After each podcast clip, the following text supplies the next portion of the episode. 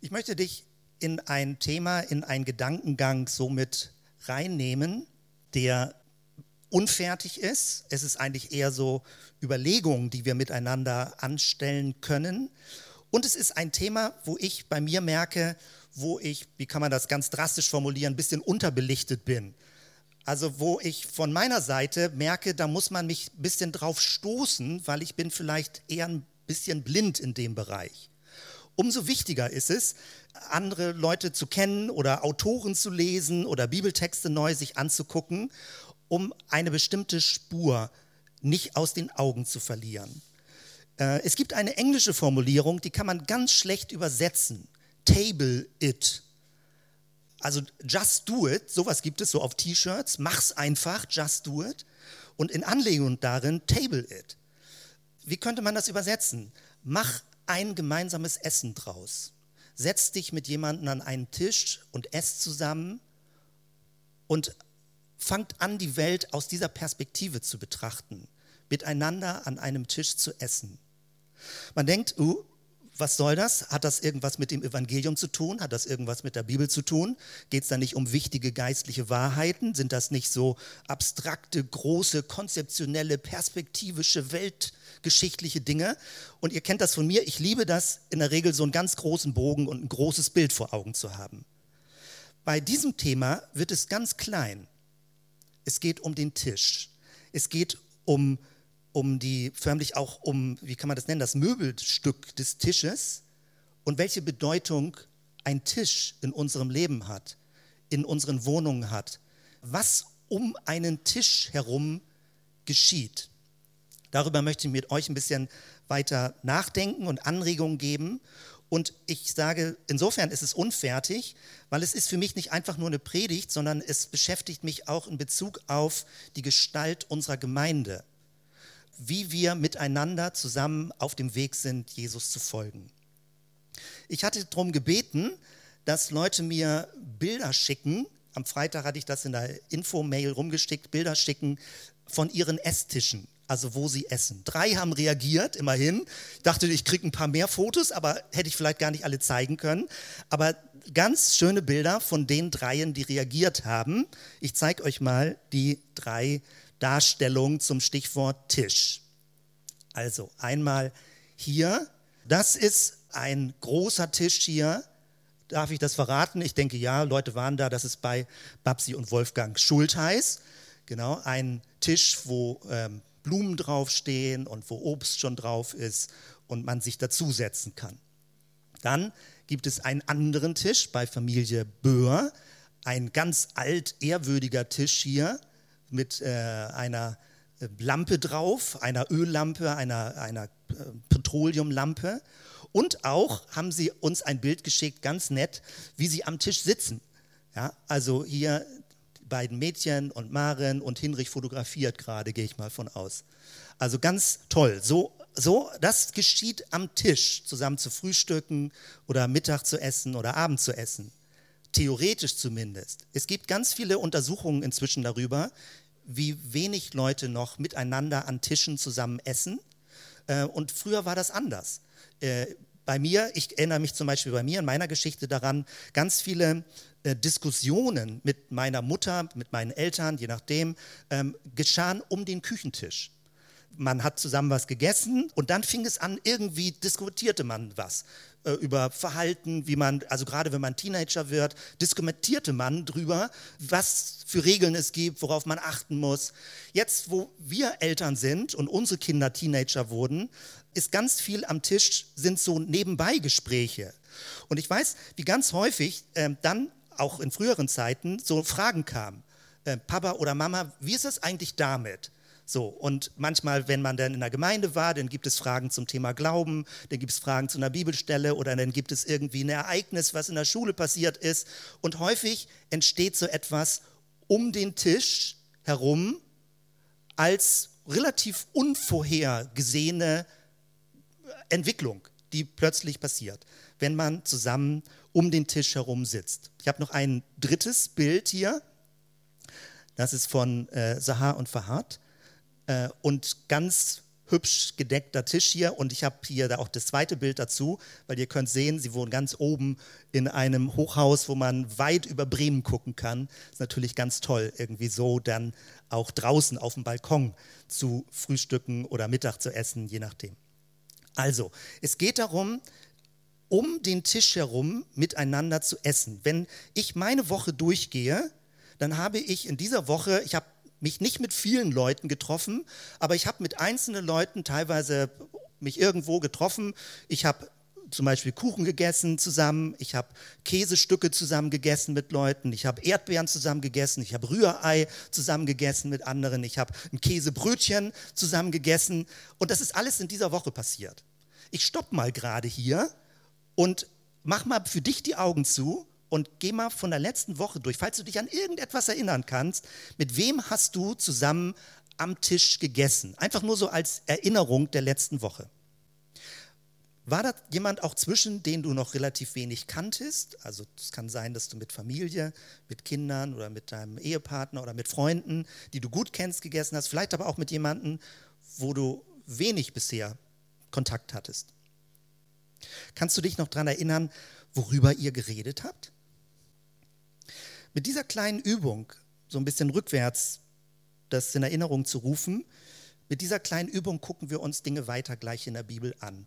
Es geht also um was sehr, sehr Konkretes, um was Kleines. Es gibt Tische, die sind Zweiertische, da merkt man, du, das sind eher vertrauliche Gespräche. Es gibt Tische, die sind ein bisschen größer, da entsteht eher ein bisschen Smalltalk daran. Aber alles entsteht um Tischen herum. Um Tischen herum Trinkt man ein Cappuccino oder trinkt man ein Bier oder erzählt man über irgendwie etwas? In der Regel macht man es in Runden um Tische herum. Ich möchte mit euch in Bibeltexte einsteigen, dass wir uns das äh, mal ansehen, wie so etwas in der Bibel vorkommt, welche Bedeutung das Ganze in der Bibel hat. Zunächst einmal einen Text, den ich euch noch nicht hier vorne zeige, sondern erstmal erzähle. Eine Geschichte, die ich so toll finde aus dem Alten Testament. Und im Alten Testament ja sind so viele irgendwie verblüffende, tolle, spannende Geschichten. Häufig, wenn Leute das Alte Testament nicht gut kennen, denken sie, im Alten Testament wäre alles brutal. Da wäre Gott böse, da würden die Feinde niedergemetzelt, da würden, äh, was weiß ich, Kriege geführt werden. Stimmt auch alles, kommt alles vor im Alten Testament. Aber häufig kennen Leute das Alte Testament nicht gut genug, wenn sie so eine Meinung haben. Es ist eine Geschichte, die geschah mit dem Propheten Elisa. Elisa war ein Prophet in Israel und Israel war in der damaligen Zeit sehr bedrängt durch Nachbarvölker, die völlig feindlich gesinnt waren. Aus dem Norden heraus kamen die Aramäer und die Aramäer haben regelmäßig versucht, Israel in die Enge zu treiben, zu überfallen, zu plündern. Aber Elisa, und damals ist ja schon gigantisch, also wie man, man denkt ja fast an einen modernen Überwachungsstaat dabei. Bei Elisa war das folgendermaßen. Er konnte als Prophet hören, was der feindliche König an Plänen in seinem innersten Beraterkreis macht. Und immer wenn der feindliche Aramäerkönig etwas mit seinen äh, Kriegsgenerälen aushecken wollte, hörte Elisa das aus der Entfernung, telepathisch oder äh, wie man das immer nennt, konnte er das mithören und hat den eigenen König von Israel gewarnt, dort wird es einen Hinterhalt geben, dort wird es einen Überfall geben. Und Israel konnte immer proaktiv reagieren. Dass der König von Aram, der feindliche König, sagte, sag mal, wo ist der Verräter? Wo ist jemand, der ständig petzt? Es muss doch in unserem innersten Kreis jemanden geben, der immer unsere geheimsten Pläne an die Israeliten verrät. Und dann meldet sich jemand so ganz schüchtern und sagt, äh, lieber König von Aram, äh, es verhält sich nicht ganz so, wir sind alle loyal, wir sind alle auf deiner Seite, aber es gibt einen Propheten in Israel, der kann aus welchen Gründen auch immer mithören, was wir hier erzählen. Kein Wunder, dass der König von Aram wütend wurde und sein Heer aufmarschieren ließ, um diesen geheimnisvollen Propheten Elisa gefangen zu nehmen oder besser sogar noch zu töten. Also, der König von Aram kommt mit seinem ganzen Kriegsheer hat rausgefunden, wo Elisa der Prophet wohnt, kommt mit seinem ganzen Kriegsheer und umstellt praktisch das Gebiet, wo das Haus von Elisa ist. Elisa hat einen Gehilfen, einen Diener, Gehasi, und nachts kommt der König von Aram und umstellt dieses Gelände. Und als Gehasi morgens aufwacht und sich so die Augen reibt und sagt, ach, schöne, schöner Sonnenschein, so ungefähr die Vögel zwitschern, sieht er plötzlich das feindliche Heer drumherum auf den Bergen, während was also startbereit ist, sie zu überfallen. Und er, ganz aufgeregt geht er zum Propheten Elisa und sagt, äh, überall, überall Feinde, überall Feinde.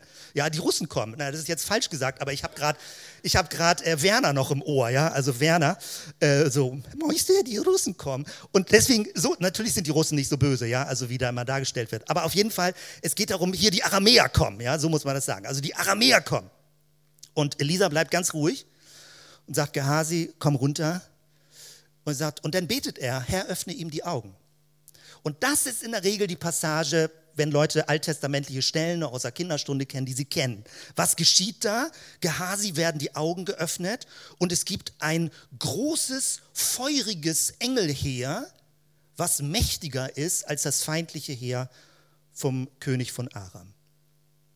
Das ist das Muster, was wir zum Beispiel, wenn wir überlegt haben, äh, in den letzten Sonntagen, dieses Fear and Power, Angst und Macht, Angst und Schutz, dieses Muster. Das ist eine ganz starke Geschichte. Ihnen gehen die Augen auf und ein großes, mächtiges, göttliches Heer beschützt Elisa und Gehasi. Aber dann geht die Geschichte weiter und darum geht es mir. Sie wollen ja Elisa gefangen nehmen und Elisa ruft nicht dieses göttliche Engelsheer herbei, dass das feindliche Heer geschlagen wird. Es gibt ja auch solche Geschichten im Alten Testament, wo Gott eingreift und die Feinde plötzlich sich gegenseitig umbringen und verwirrt sind und so weiter. Aber so geht diese Geschichte nicht weiter. Bei dieser Geschichte ist es so, dass Elisa auf das feindliche Heer zugeht und sagt, Leute, ihr sucht doch jemanden. Ja, ja, ja, ja, wir suchen Elisa, den Propheten. Also, dann sagt Elisa, ähm, Augenblick mal, also hier ist er nicht, aber äh, ich könnte euch zeigen, wo er ist. So allein denkt man, oh, darf man das? Lügt er jetzt? Aber ich zeige euch gleich die Geschichte. Und dann sagt er, also ich zeige euch mal, wo er ist, folgt mir einfach, dann bringe ich euch zu Lisa hin. Und das ganze Heer denkt, oh super, wir haben irgendwie eine heiße Spur und marschieren alle hinterher, hinter Elisa, steht in der Bibel. Und dann kommen sie mitten ins israelitische Land nach Samaria kommen da an und Elisa betet, Herr, öffne ihnen wieder die Augen. Vorher waren sie blind dafür, was da passierte. Und das aramäische Heer ist plötzlich mitten im Herzen von Israel, im fremden Gebiet, als feindliches Heer und der israelitische König ist mit seinen Leuten da. Und dann fragt der israelitische König, äh, Elisa, was sollen wir denn jetzt machen? Sollen wir sie alle umbringen? Äh, sollen wir schnell das Schwert zücken und äh, der Gott hat uns die Feinde in unsere Hand gegeben? Kennst du die Geschichte? Weißt du schon, wie sie weitergeht? Die ist relativ unbekannt. Und Elisa sagt, nee, nee, lass mal. Nicht Leute umbringen. Mach was zu essen. Und der König und seine Leute machten ein großes Festmahl und luden ihre Feinde an die Tische und sie aßen zusammen und sie feierten zusammen und sie aßen zusammen und sie feierten zusammen. Und danach sagte der König und Elisa und schickte die, das feindliche Heer wieder zurück nach Aram zu den äh, Aramäern, zu dem König. Und sagt, erzählt ihm, was passiert ist. Und dann gibt es einen Satz in der Bibel, steht, von diesem Moment an streiften die aramäischen Rotten nicht mehr durch das Gebiet Israels. Es ist eine sowas von brillante Entfeindungsgeschichte im Alten Testament, wie Leute in der Regel nur vermuten, dass es bei Jesus zu finden ist. Es steht im Alten Testament. Jetzt nochmal als Originaltext. 2. Könige, Kapitel 6, Abvers 18. Und als die Aramäer zu ihm, also Elisa ist das, herabkamen, betete Elisa und sprach, Herr, schlage dies Volk mit Blindheit und Gott schlug sie mit Blindheit nach dem Wort Elisas. Und Elisa sprach zu ihnen, dies ist nicht der Weg und nicht die Stadt. Folgt mir nach. Ich will euch führen zu dem Mann, den ihr sucht. Unglaublich. Das musst du dir richtig vorstellen, ja? Also Elisa geht direkt auf sie zu. Sie sind blind, dass das der Prophet vor ihnen ist und sagt, Leute, folgt mir mal, ich führe euch zu ihm hin. Richtig gelogen hat er ja nicht. Er war ja die ganze Zeit dabei. Und das hat das Volk mitgenommen und zu ihm hingeführt. Vers 20. Und als sie nach Samaria kamen, sprach Elisa, Herr, öffne diesen die Augen, dass sie sehen. Und der Herr öffnete ihnen die Augen und sie sahen und siehe, da waren sie mitten in Samaria. Und als der König von Israel sie sah, sprach er zu Elisa, mein Vater, soll ich sie erschlagen? Ich meine, immerhin fragt er, ja, und zückt nicht gleich das Schwert und sagt, Feinde in meiner Hand, äh, endlich. Mein Vater, soll ich sie erschlagen? Elisa sprach, du sollst sie nicht erschlagen. Erschlägst du denn die, die du mit Schwert und Bogen gefangen hast? Setze ihnen Brot und Wasser vor dass sie essen und trinken und lass sie zu ihrem Herrn ziehen. Da wurde ein großes Mahl bereitet. Und als sie gegessen und getrunken hatten, ließ er sie gehen, dass sie zu ihrem Herrn zogen. Seitdem kamen streifende Rotten der Aramäer nicht mehr ins Land Israel. Dies ist eine Geschichte in dem Honor- und Shame-Muster, über das wir geredet haben indem Menschen an den Tisch genommen werden, werden sie entfeindet. Solange man auf Distanz ist, kann man Vorurteile haben, kann man Bösartigkeiten austauschen, kann man schlecht reden über andere Leute. Wenn es dir gelingt, Menschen an einen Tisch zu bringen und sie miteinander essen und nicht formal essen, sondern ehrlich auf einer Ebene miteinander essen, dann gibt es keine Feindschaft mehr. Eine brillante Geschichte im Alten Testament. Es geht um reale Feinde, es ist nicht etwas Ausgedachtes. Es geht darum, dass jemand aktiv Leute mitnimmt und an den Tisch bringt und sie plötzlich sehen, wo sie sind und nicht weglaufen können und plötzlich merken, so schlimm sind die Feinde gar nicht. Ein großes Mal. Jemand wurde mal gefragt, wie würdest du die Kernbotschaft des Alten Testamentes zusammenfassen? Natürlich, Jesus hat gesagt, liebe Gott und liebe deinen Nächsten, aber das nehmen wir jetzt mal gerade raus, wie Jesus geantwortet hat. Jemand anders wurde gefragt, sag mal, wie würdest du das zusammenfassen? Und er sagte drei Sätze. Die drei Sätze lauten folgendermaßen. Sie wollten uns töten, wir haben überlebt, lasst uns essen. Das ist das Evangelium des Alten Testamentes. Sie wollten uns töten, wir haben überlebt, lass uns essen. Wer den Podcast mithört, weiß, dass ich äh, gerade bei dem Bereich äh, Täuferbewegung bin. Und die Täuferbewegungen, die in der Schweiz entstanden sind, haben eine ganz starke Friedensethik.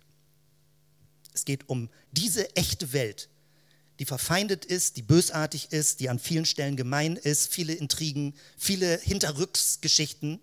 Um diese echte Welt geht es. Es ist nicht Glaubenstheorie was die Mennoniten über Jahre auch ausprobiert haben, im guten Sinne auch als Methodik. Es ist eine Geschichte von den Mennoniten überliefert, von der Täuferbewegung aus dem 18. Jahrhundert. Und ich lese die jetzt hier im Original, so wie ich sie gefunden habe dazu. Als im 18. Jahrhundert die Mennoniten aus dem Emmental, Kanton Bern, also im Schweizer Bereich ist das entstanden, als sie vertrieben wurden dort. Also als die Mennoniten dort vertrieben wurden, erlaubten sich einige Jugendliche, einem alten Lehrer übel mitzuspielen. Nachts stiegen sie auf sein Hausdach und fingen an, es abzudecken. Der Greis erwachte und nachdem er festgestellt hatte, was los war, weckte er seine Frau. Komm, Mutter, wir haben Arbeiter gekriegt. Bereite ein gutes Frühstück. Als es soweit war, ging er hinaus Jungs, ihr habt nun tüchtig gearbeitet, ihr werdet hungrig sein. Kommt rein, es gibt Frühstück. Das war ihnen zu lustig, also den Jungs, die das Dach abgedeckt haben. Das war ihnen zu lustig, um es sich entgehen zu lassen. Sie kamen. Der alte Lehrer aber betete zu Tisch so herzlich und liebevoll, dass ihnen das Essen nicht schmecken wollte. Dann gingen sie wieder aufs Dach und machten den Schaden wieder gut. Was bewirkt gemeinsames Essen? Ich habe mal Sachen geschrieben, die unfertig und unvollständig sind. Gemeinsam essen, hier jetzt von der Geschichte. Feindschaft macht blind, gemeinsam essen öffnet die Augen. Es ist eine aktive Art von Entfeindung. Sich an den Tisch zu setzen und eine Familie zu sein, Freunde zu sein. Man kann mit Feinden nicht zusammen essen, es funktioniert nicht. Wenn jemand mit dir zusammen isst, wenn es dir gelingt, ihn zum Essen zu bringen, wird er nicht länger dein Feind sein. Durch geteiltes Essen kommen wir aus der Deckung heraus. Beim Essen werden Beziehungen vertieft und Erlebnisse und Geschichten erzählt. Und das Essen ist auch Raum für Zweifel, für Fragen, für Ehrlichkeit. Man kommt aus der Verschanzung heraus, wenn man zusammen isst. Vielleicht fallen dir sicherlich noch andere Dinge ein. Heute Morgen war das schon äh, auch in unserem Vorlauf für mich spannend, weil wir hatten uns auch nicht abgesprochen, worum es ging. Es war schon die Betonung, es geht, äh, dass der Schwerpunkt Beziehungen ist, dass etwas leuchtet, wenn wir zusammenkommen und etwas miteinander teilen. Und nicht so großartig irgendwelche Dinge teilen, sondern was ganz Elementares. Zusammen zu essen, etwas mitbringen, etwas beisteuern, so wie wir das in GÜ-Kreisen kennen, dass Auflage mitgebracht wird oder Leute Kuchen mitgebracht haben an anderen Stellen. Und immer wieder noch die Frage, ist das biblisch? Ja, irgendwie schon, aber wie stark es biblisch ist, war mir auch nicht klar. Ich zeige euch jetzt mal ein paar Bibelstellen. Tischgeschichten in der Bibel. Die ganze Geschichte des Heils beginnt im Garten Eden, dass Gott sagt, ihr sollt frei essen können von allem, was ich für euch geschaffen habe. Und sie endet in der Offenbarung damit, du sollst frei trinken können vom Strom des Lebens. Jeder soll frei trinken können. Gott bereitet seinem Volk einen Tisch in der Wüste. Das ist der Auszug. Das Volk zweifelte und war kritisch und sagte, wird Gott uns mit Essen versorgen können? Und Gott kümmert sich darum, dass das Volk, was aus Ägypten ausgezogen ist, Essen in der Wüste bekommt. Ist dir bewusst, dass beim Psalm 23, der sowas von berühmt ist, der Kernvers ist, du bereitest vor mir einen Tisch im Angesicht meiner Feinde. Du salbest mein Haupt mit Öl und schenkest mir voll ein. Ein Tisch nicht mit den Feinden, noch nicht, sondern im Angesicht der Feinde. Der Tisch ist auch eine Art von, du gehörst dazu, es ist eine Art von Rehabilitation. Gott bereitet dir einen Tisch. Es gibt Menschen, die feindlich gesinnt sind, die Böses dir wollen, die schlecht über dich reden und jeder von uns hat das schon erlebt. Aber der Psalm drückt es in einem Bild aus. Und es ist nicht nur Bild, es ist viel konkreter. Gott sagt, mit Jesus wird das dann noch direkter. Komm an den Tisch und selbst wenn du Feinde hast, hier bist du willkommen. An diesem Tisch, an meinem Tisch bist du willkommen. Und gerade nach der dunklen Phase, wie das im Psalm ja genauer beschrieben wird. Auch ein ganz berühmter Vers, der häufig zitiert wird, die Freundlichkeit des Herrn schmecken, Psalm 34, Vers 9, schmecket und sehet, wie freundlich der Herr ist, wohl dem, der auf ihn traut. Gott hätte das doch nicht nötig, sowas, ähm, sag mal, sowas Schmeckbares mit seiner Person in Verbindung zu bringen, mit seiner Freundlichkeit. Gott könnte doch eine abstrakte geistliche Wahrheit sein. Aber es geht darum, dass wir bis ins Körperliche hinein merken, Gott versorgt uns, er ist mit uns und dass wir aus dieser Dankbarkeit heraus leben. Bei der Speisung der 5000 im Markus-Evangelium wird das so übersetzt, gibt Jesus die Anweisung, dass sie sich tischweise lagern sollen. Ganz toll. Ganz toll. Er sagt praktisch, Leute, setzt euch in kleinen Gruppen zusammen, breitet eure Tischdecke aus, also euer, eure Picknickdecke, hatten ja nichts dabei, aber Jesus fing an, das Brot zu brechen und die Fische zu verteilen.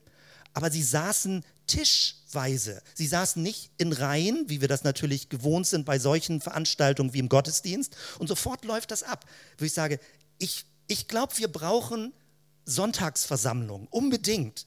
Und wir sind eine Gemeinde, wo wir es so locker machen, wo jeder auch mal sagt, ach, ich bin mal da, ich bin mal nicht da, ich bin mal verreist oder hab ich, heute habe ich keine Lust. Ich glaube, das ist nicht eine glückliche Atmosphäre. Ich glaube, wir brauchen das Treffen von allen, dass wir bewusst zusammenkommen, um sehen, wie wir als Gemeinde sind. Aber der Nachteil bei einem Sonntag ist, dass man nicht tischweise sitzt. Vielleicht müsste man sowas einführen. Ich sage, ich denke da, versuche kreativ drüber nachzudenken, wo man miteinander an Tischen sitzt. Wir machen das mal bei Frühstücksgottesdiensten. Wir haben das in den Geükreisen oder auch andere Zellgruppen essen Armbrot zusammen. Und das ist genau richtig. Genau das ist die Spur, dass man nicht theoretisch über Glaubensdinge redet, sondern miteinander, viel informeller das Leben teilt. Und bei der Gelegenheit auch über Glaubensfragen redet, über Jesus redet. Der Zielpunkt der Geschichte ist ein Hochzeitsmahl, wie das in Offenbarung 19 steht. Und das ist außergewöhnlich für eine Religion. Es ist ein Hochzeitsmahl, wo Leute willkommen sind, wo zusammen gefeiert wird. Das ist der Zielpunkt der Geschichte. Noch genauer, wenn wir auf Jesus gucken. Ich überspringe das gleich so ein bisschen, aber die Längen Texte, die ihr seht hier. Also, die Ölsalbung zum Beispiel, als er zu Tisch saß, kam eine Frau und salbte ihn. Etwa 70 Prozent der Geschichten im Neuen Testament von Jesus handeln irgendwie um Umfeld einer Tischgemeinschaft. Das muss irgendwie zu denken geben, wo ich sage, Mann, wir sind so lange Jahre unterwegs, haben wir möglicherweise das Offensichtlichste übersehen. Ich sage ja, es ist nicht mein Thema, ja, weil ich bin nicht so ein entspannter Esser, so ungefähr, sondern ich mache das häufig irgendwie so zwischendurch und ich muss mir das sagen lassen, wo ich sage, ist mir da was verloren gegangen, wo man Zeit braucht, zusammen zu essen.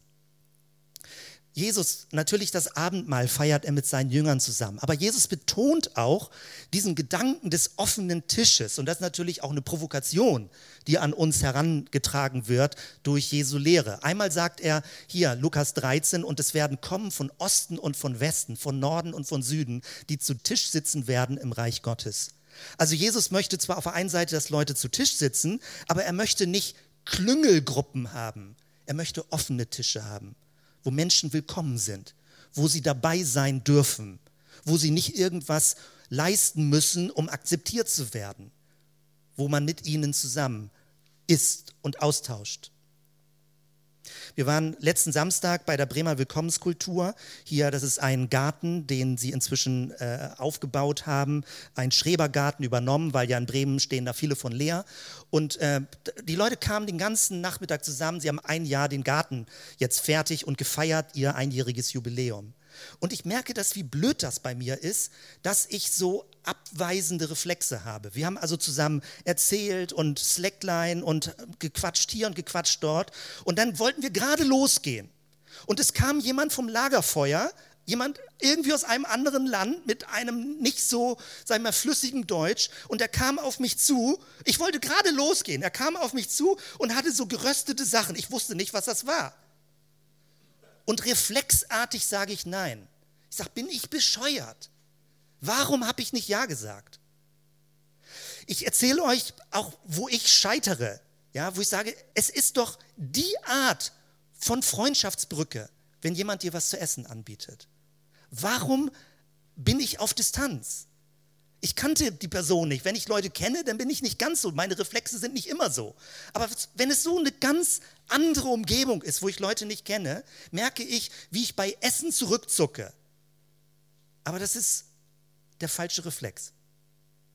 Essen ist die Brücke für Beziehung. Und wenn du Leuten Essen anbietest, dann bist du sowas wie ein Gastgeber. Und wenn du Essen annimmst, dann nimmst du sowas wie ein Freundschaftsangebot an. Jesus ist großartig, wie er das gelebt hat äh, und wie er so informell bei den verschiedensten Typen von Essen dabei war. Hier sagt er das ja noch viel deutlicher. Hier Lukas 14, also Vers 13, Vers 21. Wenn du ein Mahl machst, lade Arme, Verkrüppelte, Lahme, Blinde ein. Wenn du nur die Leute einlädst, die dir was zurückschenken können. Leute, was ist das Besonderes? Das ist nur Klüngelkram. Nichts dagegen. Also Jesus ist nicht überall so scharf und so schroff. Aber Jesus will so eine Art von innerbiologischer, kleiner religiöser Familienmentalität aufbrechen. Dass man so unter sich immer nur ist. Und er macht es mit einem offenen Essen. Er macht es auch mit öffentlichen Predigten, aber ganz besonders stark macht er es, indem er zu Essenseinladungen geht von Leuten, die eigentlich ausgegrenzt sind. Und man hat dann über ihn gesagt, ja, ja, der, der, der isst auch mit den Sündern. Das ist auch ein Fresser und Säufer. Stell dir vor, damit so ein Schimpfwort über Jesus entsteht, muss er schon bei einigen Essen dabei gewesen sein. Und man hat ihm vorgeworfen, dass er mit Leuten isst, mit denen man gefälligst nicht isst. Und wenn man das beobachtet, diese Gemeinschaftsessen, dann war Jesus am Anfang der Gast und atmosphärisch entwickelte er sich zum Gastgeber. Er war derjenige, der Leute begrüßte, der Leute mit reinnahm, der sie willkommen geheißen hat, der ihnen vergeben hat, der sie geheilt hat während des Essens. Und genau das beschreibt er hier ja weiter, dass Leute eingeladen werden sollen. Dieses Bild hatte ich euch auch vor mehreren Wochen gezeigt, wie das Abendmahl ist. Das ist jetzt sehr hell. Man sieht nur die Hände hier vorne von Jesus, aber man sieht hier ein, ein äh, Pharisäer, der so einen, äh, einen Gebetsschal umhat. Man sieht hier Frauen, die ein bisschen leichter bekleidet sind und sagen, oh, das sind bestimmt welche von der Straße oder vom Strich gewesen. Dann sind es hier so ein ganz gehobener, der eine Brille auf hatte, obwohl es die ja damals gar nicht gab. Also um das deutlich zu machen, hier jemand, der so eine Schärpe drum hat. Man fragt sich, ist das ein Clown oder wer saß da alles bei Jesus am Tisch? Hier rechts jemand äh, aus Äthiopien möglicherweise, der Kämmerer aus Äthiopien schon. Jesus hatte Tischgemeinschaft mit Leuten. Und ganz, ganz viel von dem, was er gelehrt hat über das Reich Gottes, geschah am Tisch. Besondere Passagen, wo Jesus zeigt, wie ihm daran liegt, der Auferstandene am See Tiberias, so eine meine große Lieblingsgeschichte vom Auferstandenen, Johannes 21. Die Jünger fischen wieder, weil sie irgendwie total deprimiert und frustriert sind, dass Jesus gekreuzigt wurde. Und dann erscheint er ihnen, hier Vers 4 und 5. Als es dann Tag wurde, stand Jesus am Ufer, doch die Jünger erkannten ihn nicht. Kinder, rief er ihnen zu, habt ihr nicht ein paar Fische für das Frühstück? Jesus, der Auferstandene, der muss keine Fische mehr essen. Ja. Nein, riefen sie zurück, nicht einen einzigen. Und dann ein paar Verse weiter, Vers 12 und 13. Als die Jünger an Land kommen, hat Jesus schon angefangen, Feuer zu machen und achtet genau, was sie essen. Achtet genau drauf. Kommt her und esst, sagt Jesus. Er ist der Gastgeber. Die Jünger hätten ihn am liebsten gefragt, wer bist du? Aber keiner von ihnen wagte es. Sie wussten, dass es der Herr war. Jesus trat ans Feuer, nahm das Brot und gab es ihnen und ebenso den Fisch. Hä? Die Jünger hatten keine Fische. Wo hat Jesus das alles her? Der Auferstandene sorgt sich darum, dass die Jünger, die völlig enttäuscht und frustriert sind, Frühstück bekommen. Der Auferstandene, geht es nicht um wichtigere Dinge? Dass sie Frühstück bekommen. Und jetzt nicht so wahnsinnig tiefsinnig, was bedeutet das Frühstück und was hat das jetzt alles so hintergründig zu. Die waren erschöpft, die waren frustriert, die haben in ihrem Beruf nichts auf die Reihe gekriegt. Jesus kommt nicht und gibt ihnen fünf Tipps, wie sie erfolgreicher fischen können. Er macht kein Management-Seminar und sagt, jetzt aber erkläre ich euch, wie eure Firma mal wieder bergauf geht. Er sagt, kommt, setzt euch dazu. Ich habe schon mal ein bisschen Brot vorbereitet und Fisch. Das mögt ihr doch gerne, oder? Das ist Gott. Wie kann eine Gemeinde das leben? Das beschäftigt mich. Die Begegnung mit den Emmaus-Jüngern am Ende dieser langen Geschichte, wo Jesus mit ihnen spazieren geht und erzählt und das Alte Testament auslegt und sagt, Leute, da steht's doch schon. Dann diese Passage, Lukas 24, 30 und 31. Und es geschah, als er mit ihnen zu Tisch saß, nahm er das Brot, dankte, brach's und gab's ihnen. Da wurden ihre Augen geöffnet und sie erkannten ihn und er verschwand vor ihnen. Beim Essen fällt die Blindheit von ihnen, während Jesus das Brot bricht. Man denkt sofort an Abendmahl. Aber wer weiß, Abendmahl wird immer so hochgehängt. Er bricht einfach nur das Brot. Und sie erkannten ihn. Bei Petrus und Paulus gab es einen berühmten Konflikt und es ging genau um das Essen. Galater 2, 11 und 12. Als dann aber Kephas, Petrus, nach Antiochia kam, musste ich, Paulus, ihn öffentlich zur Rede stellen, weil er durch sein Verhalten im Unrecht war. Zunächst hatte er ohne Bedenken mit den nichtjüdischen Geschwistern zusammengegessen. Soweit, so gut. Das Evangelium der Gnade. Er hatte ohne Bedenken mit den nichtjüdischen Geschwistern zusammengegessen. Als dann aber einige Leute von Jakobus kamen, die Rechtgläubigkeit einzog, zog er sich aus Furcht vor diesen Verteidigern der Beschneidung von den gemeinsamen Mahlzeiten zurück. Paulus hat gesagt, so geht das nicht. Das ist falsch. Juden und Nichtjuden sind durch Jesus an einen Tisch geholt worden. Verschiedene Völker werden an einen Tisch geholt. Verschiedene Typen von Menschen werden an einen Tisch geholt. Und man isst zusammen. Kuchen, Käsesticks, Erdbeeren, Quarkspeise, was immer. Man isst zusammen. Und es ist ein Zeichen der Versöhnung.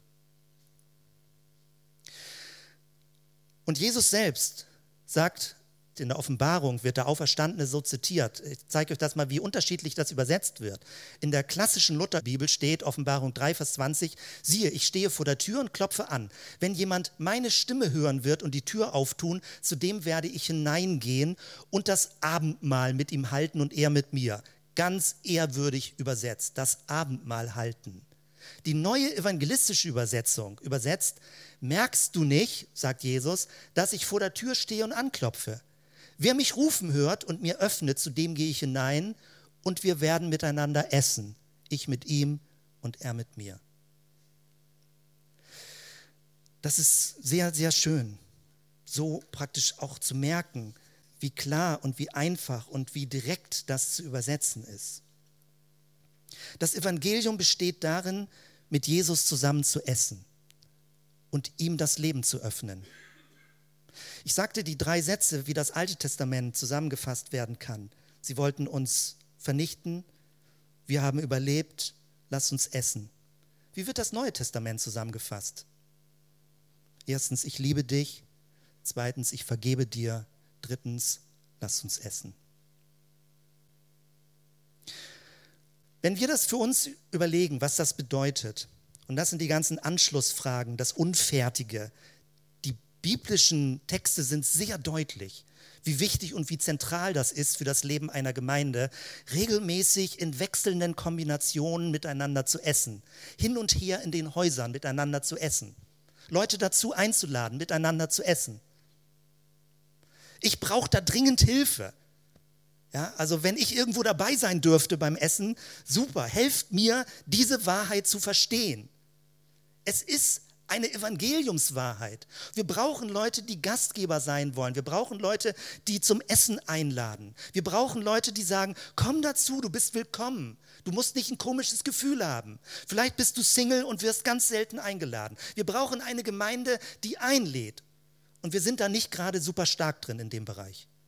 Es gibt Leute, die nach dem Gottesdienst essen miteinander, irgendwo hingehen zum Essen. Häufig kostet das da natürlich auch was und vielleicht können auch manchmal aus Kostengründen nicht alle Leute dabei sein.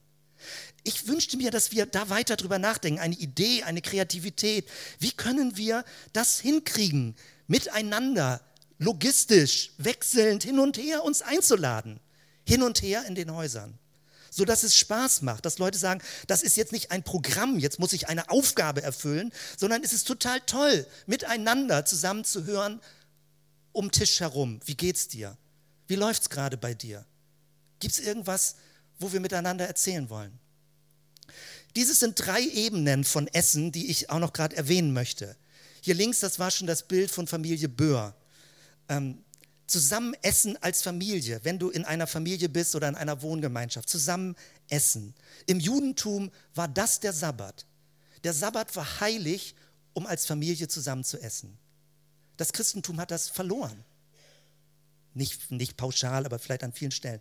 Früher Frühstück zusammen, zusammen ein Familienessen. Gibt es Regeln zum Beispiel? Natürlich muss man Regeln einführen. Darf man währenddessen das Handy verwenden? Sollte man es weglegen? Darf der Fernseher währenddessen laufen? Sollte man ihn ausmachen?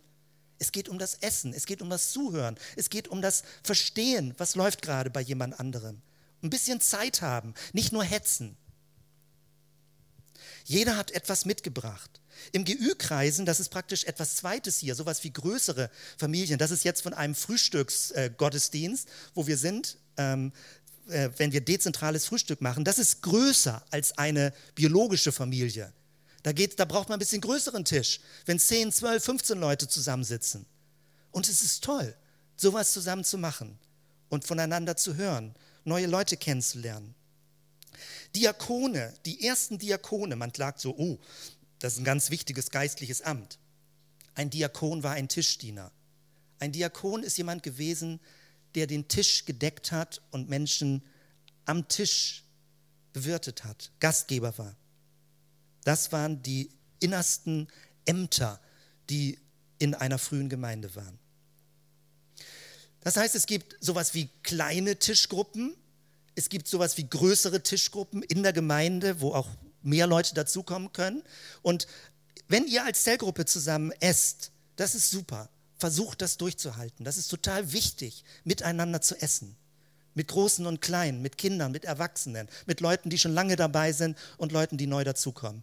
Und das ist alles so hell hier vorne auf der Folie. Hier unten rechts seht ihr das große Brückenbaufest ähm, auf dem Bahnhofsvorplatz. Wenn 400 Leute zusammenkommen, wechselnd an den Tischen zusammensitzen, währenddessen Essen vorbereitet wird, Musik läuft, man vielen Leuten die Hand schüttelt und Hallo sagt. Wir werden das wieder machen. Wir planen das jetzt zum mehrfachen Mal. Am 14. August wird das wieder stattfinden. Und man hat ein Familienessen, man hat ein größeres Essen mit, mit Freunden im Wohnzimmer, keine Ahnung, und man hat ein noch größeres Essen. Und all das ist gut und richtig. Es braucht Essen als Familie, es braucht Essen in der Gemeinde, es braucht Essen in der Gesellschaft. Und das Innen und Außen spielt dann plötzlich keine Rolle mehr. Es geht nicht mehr um Fremdheit, sondern Fremdheit wird abgebaut gerade indem man zusammen isst. Man redet über Zweifel, man kann darüber reden, dass das Leben in Unordnung ist. Man kann sagen, letzte Woche habe ich was Blödes erlebt. Das macht man manchmal nicht so formell, wenn man sagt, hast du irgendetwas zu erzählen, sondern es läuft viel informeller. Und ihr wisst das ja, wie, ihr kennt das ja. Ich möchte das nur unterstützen und überlegen mit euch zusammen, wie können wir da mehr Energie, mehr Wind, mehr Dynamik reinbringen, dass genau diese Betonung des Miteinanderessens, das Evangelium mit Jesus am Tisch zu leben, wie wir das weiterführen können. Mit dieser Folie schließe ich. Ich hatte euch das auch im Zusammenhang mit der Honor-Shame-Predigt, äh, Ehre und Scham oder Schande, ähm, gesagt, es gibt Kirchen, die anfangen, ihr, ihr Gemeindeleben um Tische herum zu organisieren.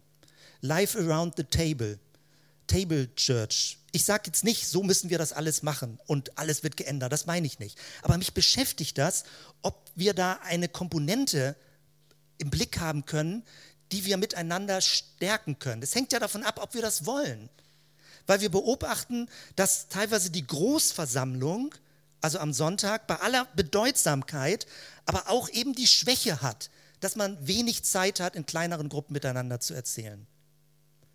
Und wenn du das irgendwie möchtest, wenn da irgendwas bei dir funkt, wenn du irgendwie sagst, das ist spannend, das, das beschäftigt mich schon länger, endlich redest du mal drüber, so ungefähr, dann lass uns doch weiter darüber nachdenken, wie wir Zellgruppen in dem Bereich stärken können oder wie wir gesondert Essenseinladungen aussprechen können, wie wir gesondert sagen können, Leute, hier ist ein offener Garten, an der und der Zeit, zu dem und dem Abend, kommt vorbei wie wir das stärken können. Und Leute, die da mit Lust haben, initiativ zu sein, großartig, absolut großartig. Achte das gemeinsame Essen, wertschätze es. Dank Gott dafür, wenn ihr zusammen esst. Bete zusammen, manchmal in ganz schlichter, in ganz einfacher Weise.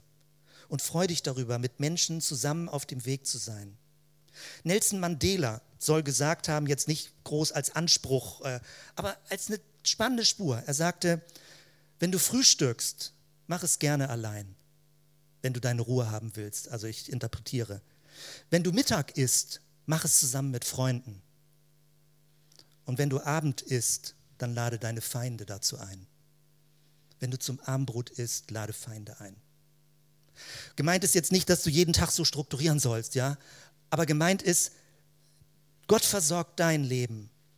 Teile es mit Freunden und dann denke darüber hinaus, wie du auch Feinde mit einladen kannst und sie entfeinden kannst, wie du die Barrieren abbaust, indem du mit Menschen zusammen essen kann. Wachsende Ringe. so weit, so unfertig mit allen weiteren Anschlussgleisen.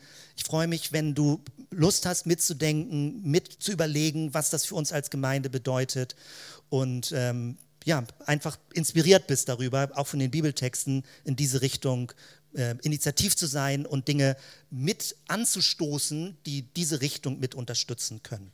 Lass uns zusammen aufstehen und zusammen beten. Herr, wir danken dir. Danke, Jesus, so dafür, dass du so, so direkt mit Leuten in Kontakt warst, dass du nicht so aus der Distanz über Gott und sein Reich und die neue Welt geredet hast, sondern dass du in unmittelbaren, normalen Umfeldern mit Leuten geredet hast, ihr Leben einfach ausgetauscht hast, miteinander über, über Dinge, die einen beschäftigen, die einen nerven, die einen quälen, die einen begeistern, geredet hast und gerade beim Essen. So vieles passiert während des Essens, während des Zeithabens füreinander. Danke, Jesus, dafür. Danke für diese, diesen Ansporn und für dieses lebendige, anschauliche, bildhafte, so erfahrbare Evangelium.